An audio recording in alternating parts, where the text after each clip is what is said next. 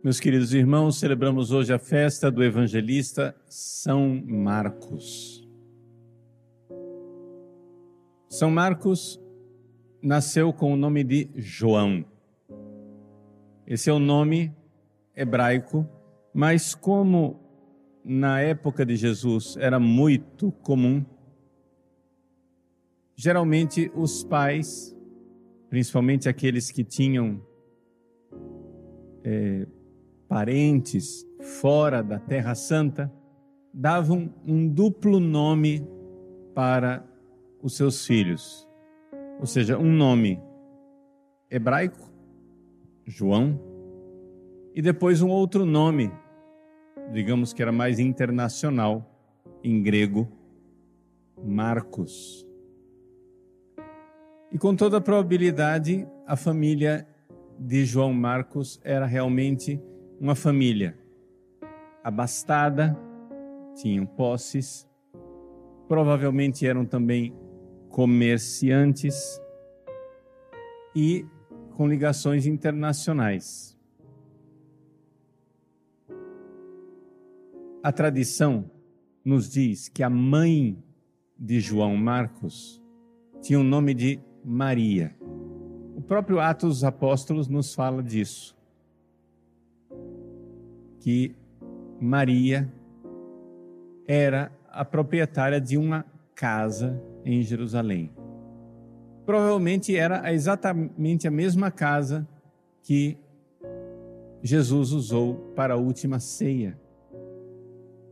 Então, a família de João Marcos, a mãe dele, que parece que na altura era já viúva, era proprietária de uma casa em Jerusalém e de uma pequena fazenda, chácara, o que você quiser chamar, no Horto das Oliveiras. Jesus então escolheu celebrar a última ceia no andar de cima da casa de desta Maria, mãe de João Marcos e depois saiu com os seus discípulos para, para rezar no Horto das Oliveiras, que também era propriedade da mesma família. Nós sabemos pela tradição que João Marcos não era discípulo de Jesus e não seguia Jesus nessa altura. Ele era um jovem, adolescente. Provavelmente ele tinha visto Jesus várias vezes, mas ainda não tinha a fé. Na noite em que Jesus foi aprisionado, Quinta-feira Santa, João Marcos provavelmente estava dormindo lá no Horto das Oliveiras.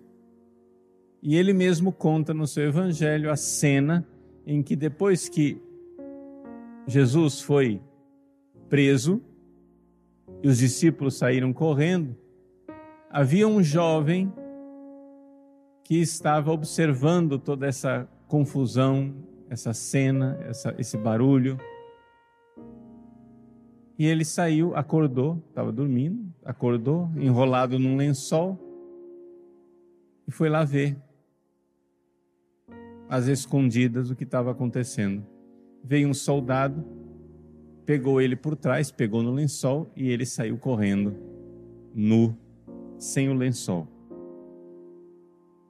A tradição identifica esse jovem que está lá no Evangelho de Marcos como sendo o próprio João Marcos.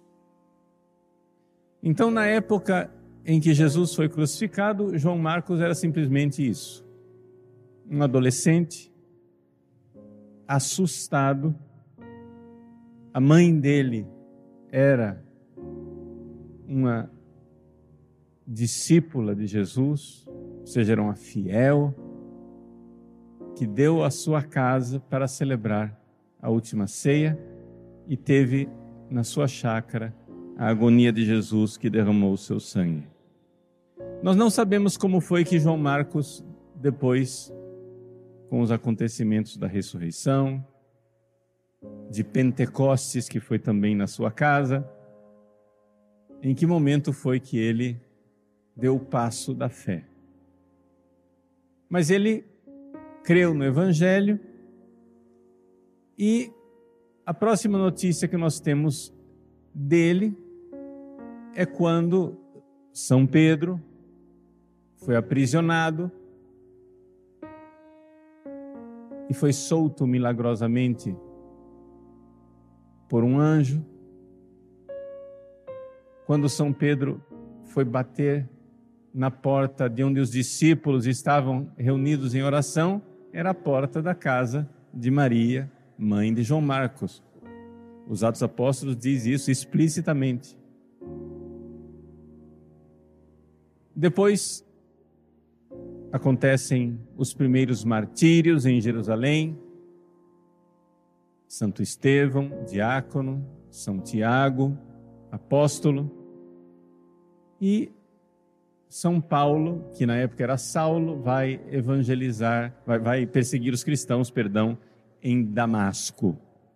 São Paulo se converte, passa um tempo na Arábia, quando nós então encontramos São Paulo já cristão convertido,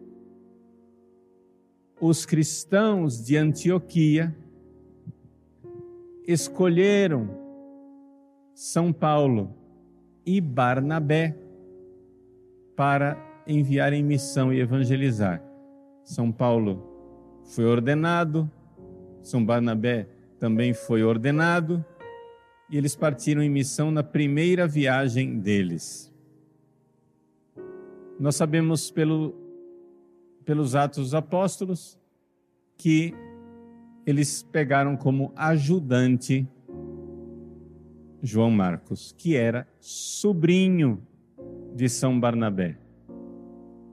São Barnabé era originário de Chipre, na ilha de Chipre.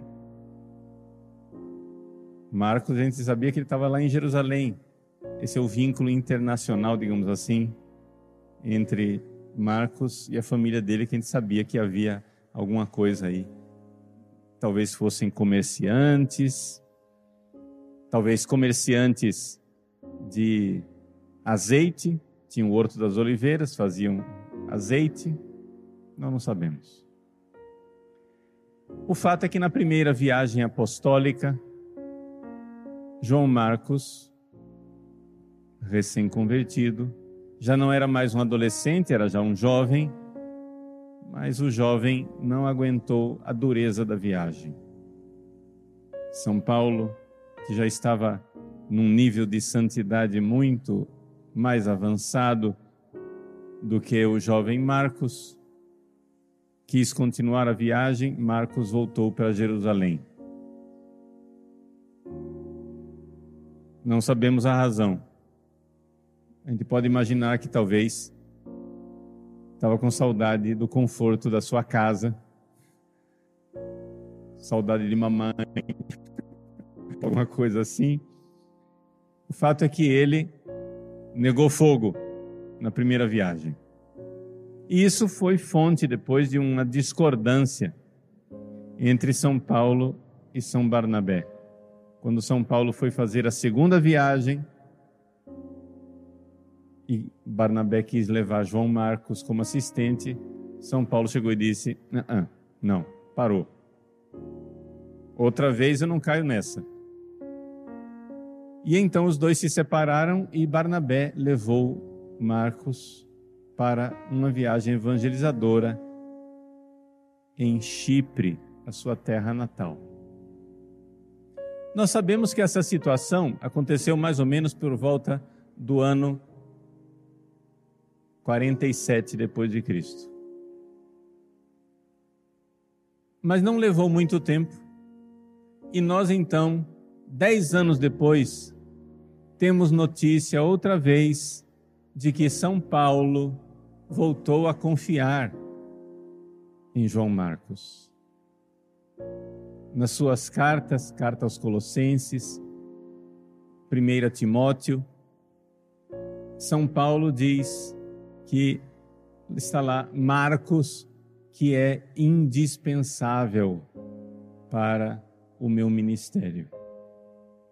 Então, ali para frente, a gente já vê que Marcos certamente antes era um recém-convertido, um aprendiz dos apóstolos, nós diríamos hoje um seminarista, não é? Agora, dez anos depois, já parece mais maduro, provavelmente já, quem sabe até bispo, certamente sacerdote, e começa então a evangelização. Ele se demonstrou então nesse nessa altura da história, João Marcos se demonstrou muito importante para São Pedro. São Pedro, como nós sabemos, era um pescador da Galileia. Ele falava somente aramaico. E ainda falava aramaico com um forte sotaque, né? Um forte sotaque galileu. E ele não provavelmente sabia muito pouco grego ou nada, quase nada. Ele precisava de um tradutor. Então a, tra a tradição nos diz, através de um antigo documento, um relato histórico de um certo Pápias, que Marcos era o tradutor de São Pedro. O velho Pedro contava suas histórias, suas lembranças, pregava o evangelho falando de Jesus e Marcos ia traduzindo.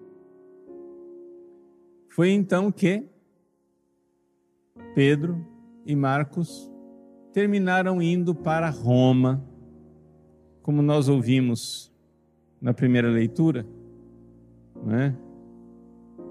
São Marcos é mencionado por São Pedro como sendo meu filho.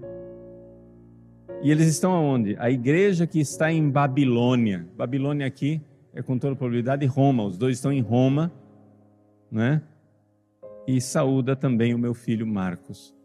Então foi lá em Roma que São Pedro terminou seus dias pregando o Evangelho e São Marcos fez o trabalho de escrever o seu Evangelho. O Evangelho de Marcos foi escrito na cidade de Roma, nos conta a tradição. Inclusive, tem lá em Roma a igreja de São Marcos, que fica na Praça Veneza, que é onde tradicionalmente São Marcos teria ficado hospedado lá em Roma, e é ali que ele escreveu o seu evangelho. O evangelho de São Marcos é claramente todos os exegetas e estudiosos veem com muita clareza sinais daquilo que é a pregação de São Pedro, né? episódios em que só Pedro estava presente, Marcos narra, e toda hora São Marcos coloca expressões em aramaico, por causa das traduções que ele fazia de São Pedro, né?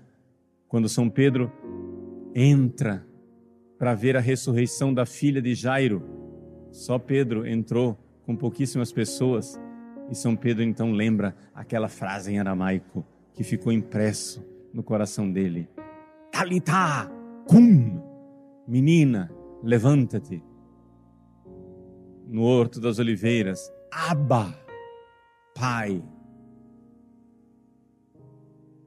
No alto do Calvário, quando São Pedro narra a morte de Jesus, morte na qual ele não estava presente, mas ele narra Jesus rezando o Salmo 21, 22 em aramaico.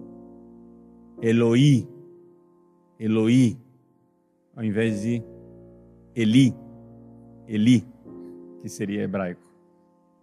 E assim por diante. São coisas de São Pedro que estão lá presentes no Evangelho de Marcos, meu filho, que ele chama. Depois da morte de São Pedro, São Marcos então voltou a um dos lugares que São Pedro evangelizou, que foi Alexandria, no Egito. E foi lá, segundo a tradição, que ele, como bispo de Alexandria, foi martirizado. O martírio de São Marcos, segundo a tradição, aconteceu ele sendo amarrado e arrastado pelas ruas. Foi assim que ele morreu. Mas que maravilha nós vermos o trabalho de Deus na evolução dessa essa vida. Um menino fujão do Horto das Oliveiras termina martirizado, derramando seu sangue por amor a Jesus nas ruas de Alexandria. O jovem que se cansou na primeira viagem de Paulo é o apóstolo incansável que acompanha São Pedro na sua evangelização e depois vai até Alexandria e incansavelmente prega o evangelho até o fim, até o derramamento do seu sangue. Essa evolução espiritual de São Marcos para nós é um modelo extraordinário. Como nós podemos crescer espiritualmente covardes e fujões, preguiçosos e comodistas. Deus quer mudar o nosso coração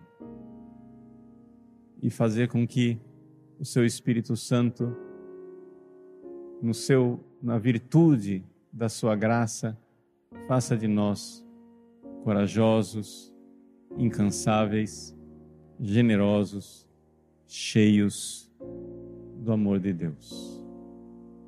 João Marcos, evangelista, antes um covarde, hoje celebrado no céu como evangelista cujo símbolo é o leão. Que transformação extraordinária. Que alegria ver que Deus nos muda por dentro Aproximemos-nos então do altar, na certeza de que Deus quer realizar essas transformações em nós.